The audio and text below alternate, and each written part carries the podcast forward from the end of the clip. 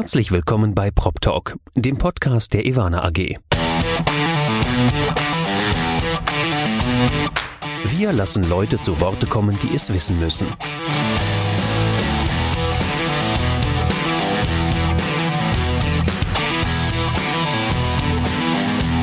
Aus der Branche für die Branche.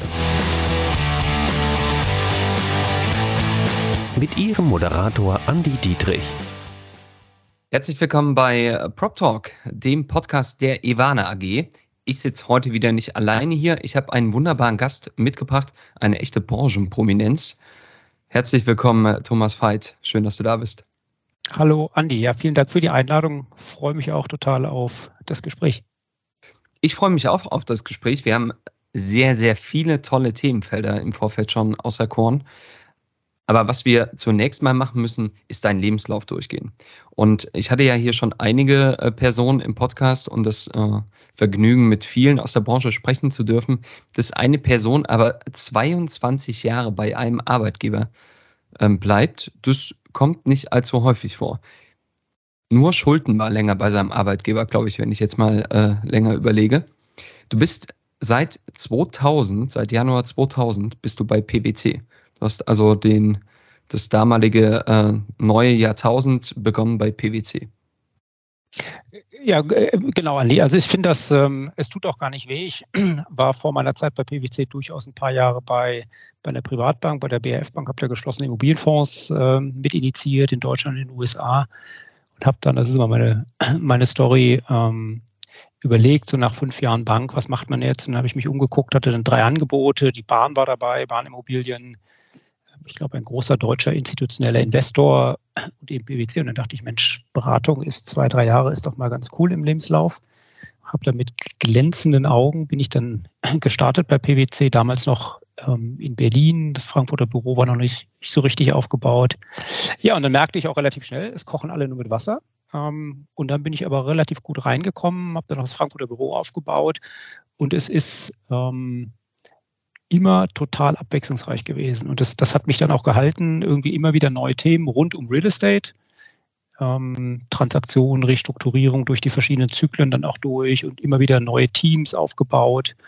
Und, und das hat mich gehalten. Also die Menschen, ähm, die Partner Kolleginnen und Kollegen, die es da gibt, aber auch die, die ganzen Teams. Das ist und das, das internationale Netzwerk, das ist schon mega, mega abwechslungsreich. Und dann muss ich natürlich auch sagen, es ist für mich auch ganz gut gelaufen. Bin der Partner geworden, habe jetzt vor zwei Jahren dann die Industrie übernommen, Real Estate und dann noch ähm, erweitert rund um das Thema Infrastruktur, was ja ein riesen, riesen Thema ist, was in Deutschland noch gar nicht systematisch so gegriffen wird, auch von der Industrie her. Deswegen nennt sich das auch heute Real Asset. Sieht man ja auch bei einigen Kunden und Investoren, dass die das auch mittlerweile so machen.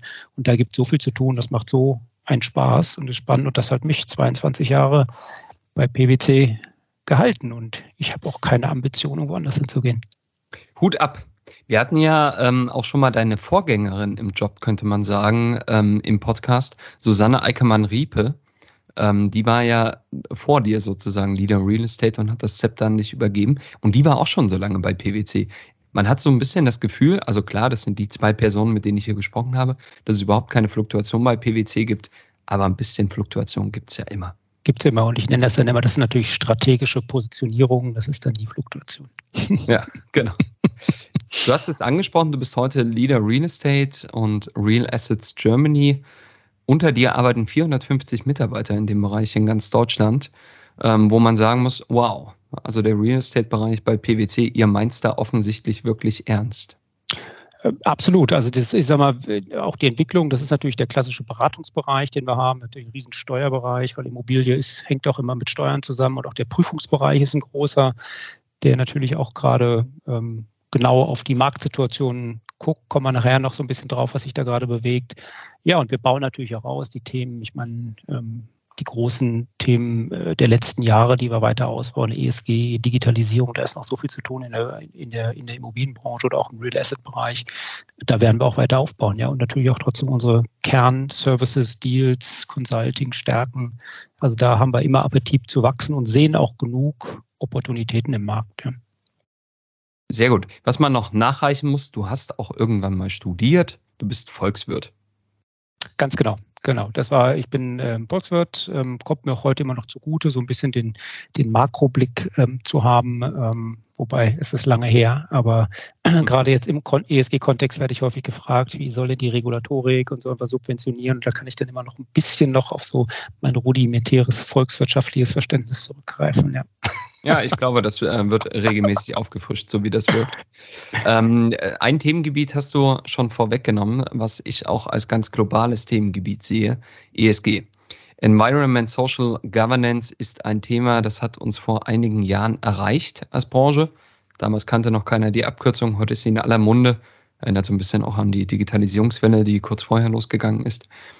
Ihr macht eine Menge bei PwC zum Thema ESG. Also irgendwie die zwei Abkürzungen gehören aus meiner Sicht zusammen. Ähm, wie betrachtest du denn das Thema ESG? Ja, ich sehe das, ähm, glaube ich, für die nächsten mindestens zehn Jahre als eine der größten Herausforderungen, die wir als Immobilienwirtschaft haben.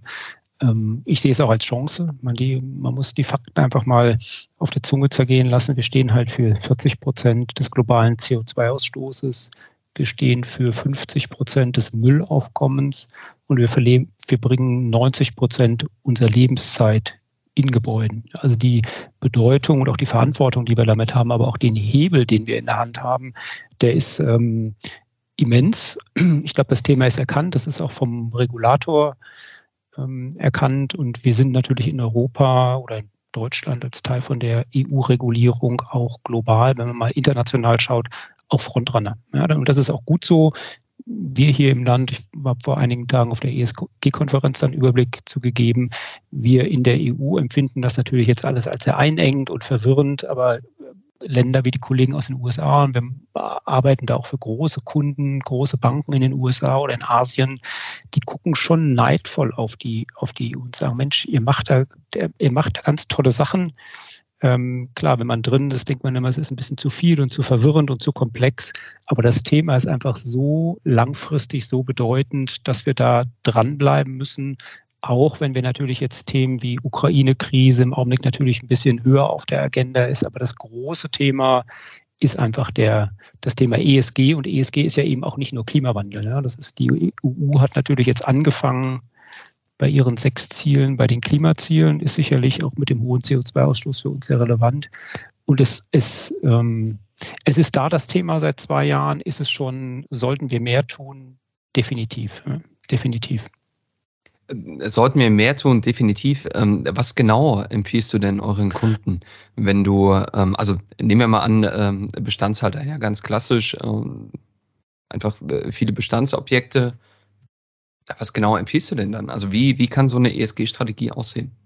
Naja, also wir kommen ja häufig für Kunden, wir haben ja eine Vielzahl, wir können ja mehr Anfragen, als wir es wirklich bedienen können aufgrund der Kapazität, aber wir sagen immer grundsätzlich, es sind verschiedene Puzzlestücke, die bei uns einschlagen. Der eine sagt, Mensch, ihr seid Wirtschaftsprüfer, ich will einen Nachhaltigkeitsbericht machen, der andere sagt, oh, die Regulatorik auf meinem Fonds ist irgendwie, der andere kommt auf der Objektebene zu uns und wir sagen immer, habt ihr denn eigentlich eine Strategie? Wisst ihr, wo ihr hin wollt? Wisst ihr eigentlich, welche Regulatorik für euch relevant ist? Also lasst uns erstmal vielleicht über dieses, über die Strategie, wo ihr sein solltet, wo ihr sein wollt, was macht der Wettbewerb auch, so, so dieser klassische strategische Blick drauf, um dann auch gemeinsam mit den Stakeholdern, und das sind ja viele. Ja, das ist ja jetzt nicht nur das Unternehmen, das ist dann manchmal der Head of ESG, das muss aber auch der Vorstand, die Geschäftsführung sein, die dann auch festlegen mit uns, wo wollen wir uns denn positionieren. Denn viel ist ja noch freiwillig.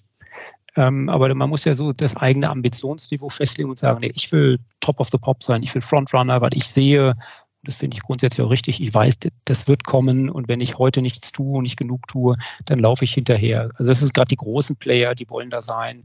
Ja, und dann, wenn man dann dieses Ambitionsniveau festgelegt hat, muss man gucken, was, was kann man denn jetzt eigentlich tun? Man muss ja die ganze Organisation einmal auf links ziehen. Das tut immer ein bisschen weh am Anfang, aber sagen, wenn es dann einmal konsequent gemacht wurde, ähm, dann tut es auch nicht mehr weh. Und das ist ähm, also von der Strategie und von der Implementierung, das sind eigentlich die Strategieteile, ist eigentlich der kleinste. Die Implementierung ist eigentlich der größere. Und dann gerade, wenn es weiter sozusagen auf die Objektebene runtergeht, also von der, von der Organisation ein bisschen weg auf, auf, auf die Objekte, dann kommen wir relativ natürlich schnell an den Punkt, ähm, wie erfasse ich meine Objekte, wie ins Zählen, Messen, Wiegen, was habe ich überhaupt, was muss ich an Daten vielleicht kaufen, wenn ich sie nicht selbst habe, Ähm, und dann kommt man auch relativ schnell in das Thema, was gibt es denn für Lösungen da draußen, Startups, Tech-Solutions, die, die da unterstützen können. Nun ähm, sieht man ja, dass der öffentliche Druck auch zunimmt. Ja, die Deutsche Bank hatte ihre Hauptversammlung und es gibt äh, zunehmend auch kritische Aktionäre bei börsennotierten Unternehmen. Fridays for Future hat sogar gesprochen bei der Hauptversammlung und äh, das passiert vielen Unternehmen. In der Immobilienwirtschaft hat man so ein bisschen das Gefühl, dass wir von dem großen öffentlichen Druck aktuell noch verschont bleiben. Aber das kann ja sehr schnell umschwenken, oder?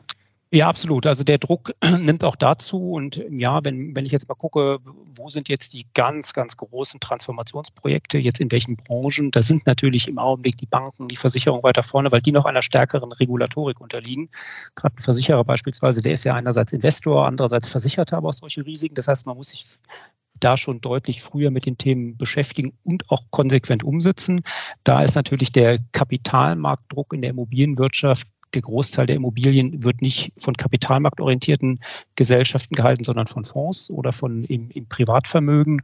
Da ist der Druck nicht so groß, aber der nimmt eindeutig zu und die Bandbreite ist groß. Es ist nicht nur der Kapitalmarkt, es, ist, es sind die Banken, die in der Finanzierung zunehmend gucken. Es gibt ja einige Banken, die auch klar ähm, grüne Ziele ausgegeben haben, also einen gewissen Anteil ihrer Loans nur noch in ESG ähm, oder Taxonomie-compliant ähm, Objekte finanzieren. Es sind die Versicherer, die zunehmend auch über die Versicherungen kommen. Also ich gehe davon aus, dass man in ein paar Jahren einzelne Objekte nicht mehr versichert kriegt, weil die einfach bestimmten Taxonomievorgaben nicht ähm, entsprechen.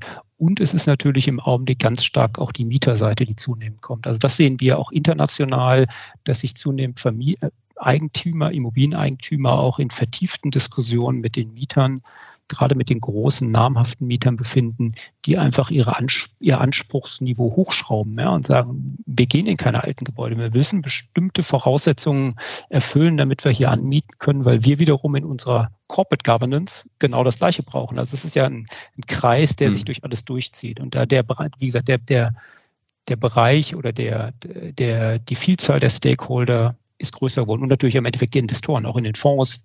Der klassische institutionelle Investor, ähm, der guckt halt auch zunehmend darauf, dass man dann regulierte grüne Produkte, muss man immer genau definieren, was jetzt grün ist, aber EU-Taxonomie, haben wir ja diese Artikel 8, Artikel 9 Definitionsdiskussion. Ähm, also da nimmt der Druck eindeutig zu. Nun ähm, nimmt der Druck ja auch auf der Finanzierungsseite zu. Das ist die Versicherungsseite schon angesprochen, aber die Finanzierungsseite ist ja äh, für unsere kapitalintensive Branche nochmal eine Nummer stärker relevant. Es wächst die Angst vor Stranded Assets. Ähm, seht ihr das eigentlich auch schon bei Transaktionen? Also im Transaktionsbereich seid ihr auch sehr aktiv. Spürt ihr denn, dass es Abschläge gibt für äh, Immobilien, die vielleicht eine vergleichsweise schlechte Ökobilanz haben? Also ich glaube, was zu, also jetzt konkret, und das ist auch eine große Diskussion jetzt natürlich mit unseren Prüfungskolleginnen und Kollegen und auch mit unseren Bewertungskollegen. Also es gibt noch kein Marktsentiment, wo man sagt, also ein nicht grünes Gebäude hat jetzt ein höhere Cap Rate von 50 oder 100 Basispunkten. Das sehen wir, sehen wir nicht. Wir nehmen aber, sehen aber zunehmend, dass in den, in den Businessplänen also ich habe gerade jetzt die Woche wieder mit drei, vier Investoren gesprochen, die sagen, wenn ich heute ein Objekt ankaufe, was nicht grün ist, muss ich in meiner Investitionsplanung entsprechende ich sag mal, Refurbishments, Renovierungen berücksichtigen oder die Integration von Smart Metering, damit mein Gebäude perspektivisch in zwei, drei, fünf Jahren, wann immer ich es kauf, verkaufen will, ähm, noch marktgängig ist. Ja, also da, da, ist, da ist die Sorge schon da und das wird auch implizit in den Businessplänen so angesetzt. Und eine Sanierung, ich meine, das Thema Baukosten ist im Augenblick ein ganz besonderes Situativ, jetzt natürlich durch die Ukraine-Krise. Ähm, aber das muss man, also das, das sehen wir schon durchgängig, dass Investoren das entsprechend berücksichtigen und dann Gebäude, die entsprechend, ich sage mal, weniger ähm, gut sind, was eine Taxonomie-Compliance angeht, entsprechend niedriger gepreist werden. Ist das jetzt explizit, kommt das jetzt über explizite Discounts? Nein, es kommt im Augenblick eher über die Investitionslogik, wenn ich die Gebäude kaufe und ähm, dann entsprechend investieren muss. Und das kommt schon, das Thema Stranded Assets, jetzt wo der Regulator wirklich oder der Gesetzgeber ähm, wirklich harte Vorgaben ge gegeben hat, Das sehen wir in Deutschland noch nicht. Ich würde nicht ausschließen, dass es mal kommt, aber man sieht zum Beispiel in Holland, da gibt es eine Gesetzgebung, dass ähm, Mietflächen, Büroflächen, wenn die eine gewisse CO2-Ausstoß pro Quadratmeter ab 2000, ich meine 25 übersteigen, dürfen die nicht mehr vermietet werden. Und dann ist ein hart stranded asset. Ich glaube, die Diskussion in UK gibt so eine ansatzweise Diskussion. Jetzt ansonsten in Europa habe ich das noch nicht so gesehen, aber ich glaube, da wird der Markt sich hinbewegen. Ja, also implizit über die Marktbewegung oder explizit durch die durch eine noch schärfere Regulatorik. Weil wenn man die ähm, die Umweltberichte, auch den Weltklimarat, IPCC-Report, den letzten sieht, der sagt ja schon ganz klar, ähm, wir sind nicht auf dem richtigen Pfad. Also da wird ganz bestimmt noch was nachkommen und auch die EU hat sich ja ähm, auf die Agenda geschrieben, alle fünf Jahre zu reviewen, ob man noch, ob man auf Track ist. Und der nächste Review steht im Herbst 23 an. Und mhm. da wird, bin ich relativ sicher stehen, dass wir weit oder wir sind zumindest nicht auf dem Track. Wie weit wir weg sind, muss man dann sehen. Und der wird, der wird nachgezogen werden. Und das wird auf die, über die EU-Ebene, auf die Länder runtergedrückt werden. Und die Länder werden da regulatorisch nachziehen müssen. Und dann würde ich mal nicht ausschließen, dass dann solche, solche Themen noch noch stärker kommen. Beim CO2-Ausstoß, das ist ja das, was im Augenblick stark gemessen wird, dieses Jahr durch die EU-Regulatorik. Und nächstes Jahr kommt, kommen die anderen mhm. Ziele dazu. Da kommt die, die, die Circular, die Kreislaufwirtschaft wird verpflichtend werden. Das mhm. Thema Waste, das Thema Biodiversity, das sind die anderen vier EU-Ziele, die dann schlagend werden. Also es, es geht mhm. ja weiter. Es ist ja nicht so, dass man sagt, ich habe jetzt, gut, ich habe jetzt eine neue Heizung, ich habe einen neuen grünen Stromvertrag, jetzt bin ich durch. Es geht noch weiter die nächsten Jahre und das ist ja auch richtig. Ja. Mhm, klar, wir müssen was machen. Wir steuern da ja aber auch auf einen kleinen Zielkonflikt zu. Wir ähm, Bestandsimmobilien müssen wir ertüchtigen oder wenn sie überhaupt nicht mehr zu ertüchtigen sind, müssen wir sie eigentlich neu errichten. Aber einerseits kann Neubau niemals klimapositiv sein. Es ist immer ein Ressourcenaufwand, der betrieben wird. Aber den müssen wir ja auch betreiben, wenn wir Gebäude ertüchtigen. Ja, und dann mitunter kommt es dann ja vor, dass die Regulatorik so übersteigert ist, dass die Maßnahmen sehr teuer sind, aber doch eine vergleichsweise geringe Wirkung haben. Ja, das ist äh, äh, absolut, absolut richtig und das ist auch die Diskussion. Das muss im Augenblick, man darf den Sektor natürlich nicht überfordern, aber ich glaube, mhm. das Ziel darf nicht aus den Augen verloren werden. Wir sehen ja auch im Augenblick viele Initiativen rund um ähm, Baustoffe, ist das eine, dass man halt auch äh, CO2-neutrale Baustoffe generiert. Das ist natürlich noch ein kleiner Markt, aber auch da wird man stärker hingucken, um eben dieses Thema Neubau oder auch Sanierung und auch Materialverbrauch, ähm, also Nettomaterialverbrauch muss man ja sagen, irgendwie reduziert. Unter anderem auch über das Thema Kreislaufwirtschaft. Es gibt ja einige Startups, die sich darauf fokussieren, dass man eben erstmal die Bestände kartografiert oder auch im Neubau hat man das ja eigentlich schon. Die ganzen BIM-Modelle gibt es ja, die Materialien sind mhm. ja sind ja äh, gut dokumentiert, aber eben nicht im Bestand. Und das ist ja das große Thema, die 90, 95 Prozent Immobilienbestand. Da muss man halt mal ran zu gucken, um diese Materialien dann eben auch wieder zu verwenden. Also deswegen sage ich bewusst Nettoverbrauch. Also man muss ja irgendwo diesen, diesen Kreislauf Gedanken zunehmend in den Vordergrund bringen. Und wenn man ein Gebäude abreißt, muss man halt auch gucken, was ist eigentlich das Materialwert? Und dieser Materialwert wird steigen, weil einfach die wie gesagt, im Augenblick sieht man situativ natürlich ganz akut, die Lieferketten sind unterbrochen, man kriegt viele Baumaterialien nicht, teilweise die Holz- und Betonpreise sind 30, 40 Prozent höher als letztes Jahr. Das schlägt schon, und teilweise kriege ich das Material trotzdem nicht oder nicht pünktlich geliefert. Das mhm. sind alles Themen, die da natürlich darauf einzahlen, ähm, dass man die stärker im Fokus haben muss. Wir reden auch gleich wieder über was Positiveres, äh, versprochen. Aber äh, eine Frage habe ich noch mitgebracht zu dem Thema. Ähm, du hast den Ukraine-Konflikt schon angesprochen. Wir haben nach wie vor eine Pandemie in Deutschland, äh, deren Auswirkungen auf unseren Sektor eigentlich noch gar nicht ersichtlich sind an vielen Stellen. Ähm, wir steuern in eine Rezession zu. Wir haben eine historisch hohe Inflation. Es ist nach wie vor ein Nullzinsumfeld, aber die Bauzinsen sind schon gestiegen. Sag mal, kann es sein, dass wir auf eine Krise zusteuern, Thomas? Das ist im Augenblick die ich glaube, die berechtigte und große Diskussion. Ich meine, dadurch, dass ich jetzt schon über 25 Jahre in dem Immobilienbereich unterwegs bin, ich habe vier Zyklen hinter mir und habe gelernt, dass jede Krise, jede Herausforderung auch viele, viele Chancen mit sich bringt und der Markt sich einfach zurechtrütteln muss und einfach das, das Positive sehen muss. Ich glaube schon, dass nach zehn Jahren konstanter Aufwärtsbewegung wir irgendwo, aber die, ich meine, da reden wir, glaube ich, schon seit zwei, drei Jahren drüber, dass irgendwann jetzt mal ein bisschen ein, ein, eine Reduzierung, ein Stillstand, teilweise auch ein Rückschritt da sein muss. Ich meine, ich habe ja viele Private Equity Kunden, ähm, die natürlich schon seit Jahren darauf warten, dass irgendwie mal Restrukturierungen oder sowas kommen. War nicht der Fall, weil es ist halt extrem viel Kapital im Sektor. Ich glaube einfach, der Transformationsdruck nimmt zu. Ich meine, es ist ja an vielen Sachen, wie du sagtest, im Augenblick auf der Baustelle. Die Ukraine auch vor der Ukraine-Krise war das Thema Baumaterialien, Verfügbarkeit, Preise schon schwierig. Es ist jetzt noch, hat noch mal einen massiven Ruck gegeben. Aber auch da muss man, bei jedem einzelnen Punkt muss man sagen, man kann das als auch Chance bei aller Tragödie, die diese Krise hat, die Ukraine-Krise jetzt insbesondere.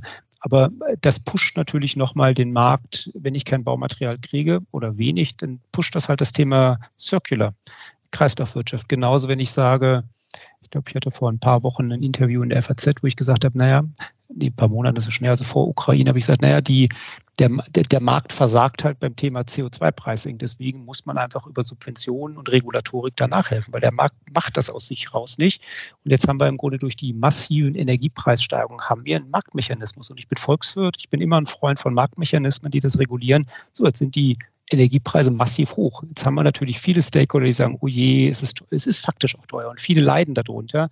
Aber ich, auch da den Punkt sehe ich so, jetzt haben wir doch noch einen massiven zusätzlichen Anreiz in das Thema energetische Sanierung zusätzlich reinzugehen. Natürlich im Augenblick, wenn ich jetzt versuche, eine Solarzelle zu kaufen, ich kriege es im Augenblick nicht, aber das Thema an sich zu sagen, gut, ich, ich habe es jetzt auf der Agenda, es, es macht einfach wirtschaftlich total Sinn, das jetzt anzugehen. Und so ist es halt bei den verschiedenen Themen. Und auch klar, die Zinssteigerungen, die Businesspläne ähm, funktionieren nicht mehr. Banken ziehen sich teilweise ähm, zurück aus den aus Finanzierungen oder finanzieren auf niedrigerem Niveau. Ähm, das merkt man auch im Pricing. Also da gehe ich schon davon aus, dass durch, durch die teilweise deutlich gestiegenen Zinsen, dass man das auch kurz-, mittelfristig auch im Pricing von, von Immobilien sehen wird, weil die Businesspläne einfach nicht aufgehen. Ja, Zins ist halt ein großer Treiber, wie du sagst. Wir sind mhm. sehr kapitalintensiv. Wir sind nicht so hoch gelevert, als wir es vor der großen Finanzkrise hatten. Ähm, aber trotzdem, das ist schon ein relevanter Werthebel. Der dazu führen wird, dass sicherlich die Pricings, und ich höre es auch aus dem Markt, dass im Augenblick Pricings nicht mehr da sind, wo sie vor sechs Monaten mal waren. Jetzt nicht massive Einstürze, aber ob da jetzt, ob ich jetzt für ein Objekt einen 31-fachen Faktor kriege oder einen 28er, das ist schon ein relevanter Unterschied. Hm. Lass uns mal über ein schöneres Thema reden. ja, äh, Thomas äh, Herr und Sascha Donner von Ivana lassen dich beide lieb grüßen und die haben gesagt, wenn du den Thomas Veit sprichst, musst du unbedingt natürlich das Thema PropTech auch ansprechen. Ivana und ihr, ihr arbeitet sehr eng zusammen. Äh, ihr kennt euch viele Jahre schon. Ihr seid große Supporter. Supporter seid ihr aber generell von vielen PropTech-Unternehmen. Ihr seid sehr stark im Markt aktiv, habt äh, das Thema auch früh erkannt, habt eine eigene PropTech-Map, die ihr jährlich rausgebt. Wie betrachtest du denn den PropTech-Markt aktuell? Also die das ist äh, total positiv. Also mal Grundsatzsentiment, wie du sagst, wir sind da jetzt ja auch über die PropTech Map ähm, seit fünf oder sechs Jahren dabei, das systematisch zu scouten und auch immer die Top 100 zu identifizieren. Letztes Mal, letztes Jahr im Oktober haben wir erstmalig die Tech for Impact Map rausgebracht, wo wir global 750 Startups gescoutet haben, die sich rund um das Thema ESG kümmern und da die Top 100 rausgebracht. Ähm, es ist so ähnlich wie das Thema ESG Transformation ist die digitale Transformation für die Immobilienwirtschaft. Obwohl wir schon länger drüber reden, sind wir immer noch im Vergleich zu wieder Financial Services, ähm, Fintech sind wir weit hinterher. Da sind wir sehr träge und ging es auch ja auch immer gut. Das ist ja auch schön so. Ähm, aber wenn man an Effizienzgewinne und gerade jetzt auch ESG ist nochmal ein großer Trigger, weil einfach das ESG-Messen eine große Herausforderung ist. Ja. Und da ist die digitale Transformation ein ganz, ganz wichtiges Thema und da ist noch brutal viel zu tun, aber es bietet auch extrem große Chancen für uns, weil wenn die Margen jetzt mal im klassischen Asset Management enger werden, weil der Markt ein bisschen bumpy wird, dann hilft es uns natürlich, wenn wir durch Einsatz von Technologie einfach Effizienzen heben, die wir sonst nicht heben. Und das ist ein, vielleicht, wenn man jetzt mal so auch wieder Blick global, auch auf die USA schaut, wo ja die Venture Capital Mentalität schon seit zehn Jahren da ist. Und da sind ja die Unicorns, die Großen sind ja in den, in den USA, die sind ja da. Und jetzt seit zwei, drei mhm. Jahren sehe ich diesen Shift und wir hatten das bisher nicht. Also Europa ist nicht für Venture Capital und für risikoorientierte oder risikobereite Investitionen bekannt. Das hat sich entwickelt die letzten zwei, drei Jahre. Die letzten zwei, drei Jahre. Also wir sehen zunehmend Family Offices, aber durchaus auch institutionelle Investoren oder Private Equity, die alle sagen, ja, wir möchten da was machen, weil der, der Druck zur Transformation, zur digitalen Transformation herkommend aus den Effizienzgewinnen, die in der Industrie stecken, einfach immens groß ist. Wir sind die global die größte, vom Volumen her, die größte Assetklasse, in die investiert wird. Aber die, die, die Investition in ähm, Technologie, in Innovation ist homöopathisch im Vergleich zu anderen Industrien. Und deswegen ist das mega, mega spannend. Und wir haben sehr viel junge, kreative Menschen, die da auch reingehen und das nach vorne treiben. Es werden wie immer, das ist Venture Capital, es werden nicht alle schaffen, aber allein die Ideen, die da vorangebracht werden, innovativ, kreativ, das hilft uns als Industrie insbesondere ähm, weiter nach vorne zu kommen. Die Herausforderung ist natürlich, und wir sehen ja viele große, ich sag mal, klassische Immobilienplayer haben sich jetzt in den letzten Jahren mal beteiligt, an einem einen Startup, an einem anderen und irgendwie jetzt merken sie alle nach ein paar Jahren, hm, aber so richtig arbeitet das alles nicht so zusammen. Deswegen haben wir auch sehr stark auf der Agenda das Thema Ökosystem ähm, wo wir sagen, ein echtes offenes Ökosystem, wo man eben, ich sage immer, den Apple App Store für die Immobilienwirtschaft, wo man einfach reibungslos smarte Lösungen einfach nutzen kann. Und wenn es eine andere smarte Lösung gibt, dann nimmt man halt, lädt man halt die nächste App. Aber es arbeitet zusammen. Die Grunddaten mhm. sind da. Ähm, ich glaube, das ist etwas, was uns die nächsten Jahre weiter bewegen wird. Und wie gesagt, immer Blick in die USA, die sind ein paar Jahre weiter. Das sind skalierbare Modelle und die helfen der Industrie unheimlich nach vorne. Auch Effizienzgewinne, auch ESG, Energieeinsparung setzt ja alles voraus, dass ich meine Sachen schon aktuell messen kann und Daten habe mhm. dafür. Und da hilft uns die Branche ähm, sehr viel. Und da sind wir in der Tat mit Evana ja schon seit sehr langer Zeit auch im Austausch, äh, intensiven, guten Zusammenarbeit. Ähm, und da wird die Reise auch weitergehen. Also da bin ich total da. Wir haben ja selbst auch in Venture Capital als, als PwC investiert. Anfang des Jahres sind wir in den Fonds rein, sprechen auch mit einzelnen Startups, weil der Team-Up zwischen uns als klassischen Berater mit Startups, das hilft auch dem Kunden viel mehr. Ja? Das ist irgendwie, mhm. das ist kein Wettbewerb, sondern das ist eine gute Symbiose ähm, von auch, weil wir auch Marktzugang schaffen können, einzelnen Startups und die kommen mit smarten Lösungen. Also es ist eine gute, gute Kombination. Und wie gesagt, durch dieses Ökosystem Ready, was jetzt auch im Sommer gelauncht wird, als eigenständige Gesellschaft, ähm, wird der Industrie da hoffentlich auch helfen. Mhm. Ja, sehr gut. Äh, das ist, äh, glaube ich, eine echt wichtige Initiative. Letztes Jahr war ja das Immobilienwort des Jahres API. Das kannten wahrscheinlich ganz viele noch gar nicht. Aber die Schnittstellenthematik ist offensichtlich ein Problem. Ja. Ähm, Thomas, mit Blick auf die Uhr kann ich zwei Sachen feststellen. Erstens, deine Stundensätze laufen hier auf und ich könnte mir vorstellen, dass ein Managing-Partner oder ein Partner sehr hoch dotiert ist. Und zweitens, es macht eine Riesenmenge Spaß und ich könnte das hier den ganzen Tag weitermachen. Aber wir müssen leider zum Abschluss kommen, fürchte ich. Bevor wir das machen, habe ich aber noch eine kleine Kirsche mitgebracht. Es gibt ja so ein paar Dinge, die weiß man über dich. Ich habe es ja gesagt, du bist ein Branchenpromi, aber es gibt so ein paar Dinge, die weiß man nicht über dich. Du bist Mountainbiker, du bist in der Natur unterwegs, aber du warst als Kind Pfadfinder. Das finde ich als Ostdeutscher ja immer extrem abenteuerlich. Pfadfinder habe ich, also weiß ich nicht, ob ich überhaupt schon mal welche getroffen habe. Ja, also ich könnte dir jetzt auch spontan gar nicht sagen, wie verbreitet das heute noch ist, aber damals in meiner Jugend, ist ja ein paar Jahre her, war das, war das mega toll. Also man hat viele nette Leute, äh, mit denen was gemacht, hatte so irgendwie seine Uniform an. Da kam natürlich immer so ein bisschen der Vergleich mit dem Militär, wurde dann manchmal gezogen, habe ich nie so wirklich empfunden. Aber ähm, das hat mega Spaß gemacht in der Natur mit anderen draußen, Abenteuer im Wald schlafen. Äh, das fand ich total schön und ich versuche das heute auch meinen Kindern weiterzugeben. Ähm, die genießen das auch draußen zu sein, auch mit mir auf dem Fahrrad. Ähm, ja, insofern, das ist in der Tat, das habe ich jahrelang gemacht und fand das echt mega. Das ist eine tolle, tolle Erfahrung gewesen, die, von der ich heute noch zehre und wie gesagt, ich versuche es weiterzugeben an die nächste Generation. Kannst du dann auch so richtig Fährten lesen und alles? Äh, ja, ganz so tief ging es nicht. Ja. Also wir okay. hatten immer so Ansatzpunkte, aber dass ich jetzt irgendwie da ähm, noch genau weiß, ob das jetzt der Hirsch oder das Wildschwein war, ähm, glaube ich, müsste ich dann auch mal meine Notizen rausholen.